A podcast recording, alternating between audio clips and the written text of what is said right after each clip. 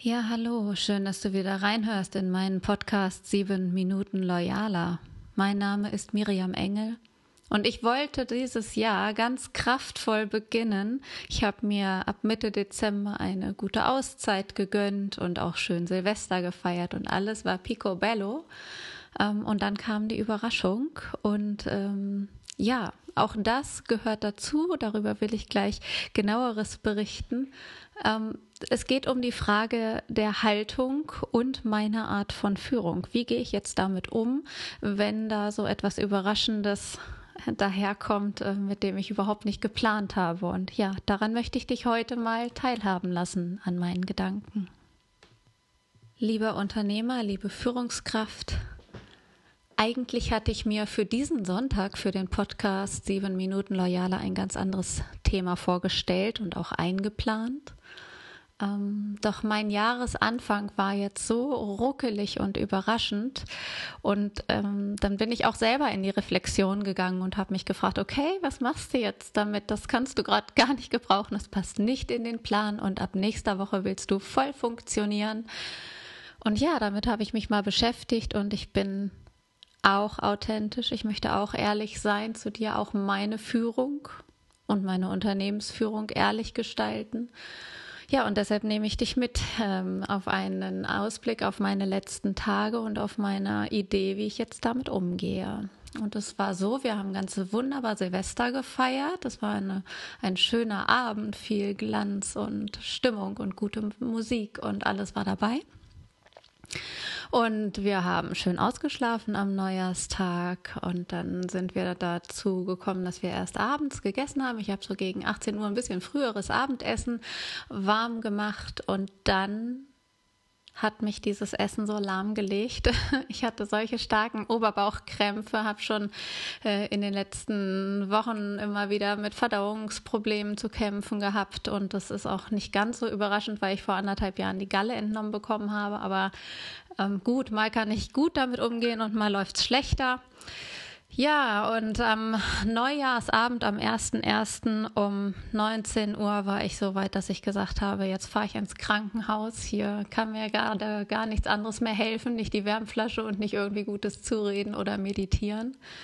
Ja, und dann wurden halt die ersten Untersuchungen gemacht und nichts Klares ist zu sehen und so weiter. Und am Ende des Tages stand dann im Raum, ja, das könnte ein Magengeschwür sein, das könnte eine Magenschleimhautentzündung sein, das könnte auch die Entzündung der Bauchspeicheldrüse sein. Nur dummerweise sind wir ja personell jetzt nicht so besetzt. Wenn sie sich nicht äh, tough genug fühlen, dann können wir sie im Krankenhaus behalten. Aber theoretisch können sie auch bis zu einem Termin für eine Magenspiegelung und weitere CT nach Hause fahren.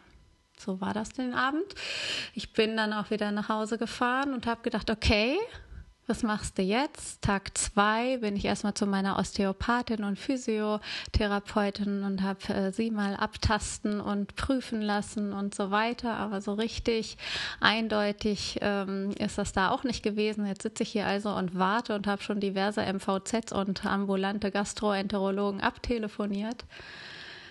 Ja, und irgendwie hemmt mich das jetzt. Am Ende habe ich dann auch mit einer sehr guten Heilpraktikerin und Quantenheilerin gesprochen, die mich, äh, was die, was meinen Energiehaushalt angeht, auch im letzten Jahr schon begleitet hat und mit der ich auch ein kleines Rauhnachtsritual gemacht habe. Und äh, ja, sie hat gesagt, Miriam, du weißt es eigentlich selbst pass mal auf dich auf, schalte mal einen Gang zurück. Naja, und wie ich dann so bin, habe ich gesagt, wieso? Ich habe doch jetzt schon zwei Wochen und das und das und meditiert und innegehalten und in der Natur spazieren gegangen und wunderbar ist doch alles prima. Lass es doch jetzt wieder laufen. Hey, Montag ist der sechste, dann geht das Jahr richtig los. Jetzt müssen wir mal Vollgas geben und das kann ich jetzt gerade gar nicht gebrauchen.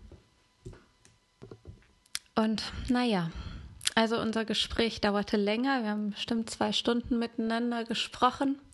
Und ähm, auch wenn ich das nicht gerne sage und auch nicht gerne einsehen will, aber ähm, es ist schon so. Also mir wurden genug Warnstöße im Leben gegeben. Ich habe ähm, genug Narben mit mir getragen, um es nicht eigentlich auch von alleine besser zu wissen.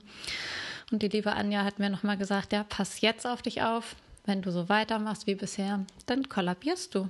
Und das kann einen Tag früher oder später passieren oder du nimmst es jetzt an und gehst damit vor. Naja. Ja, und jetzt sitze ich hier und spreche das so offen in meinen Podcast hinein. Und ähm, wenn du das hörst, will ich dir damit sagen, es geht nicht immer nach Plan.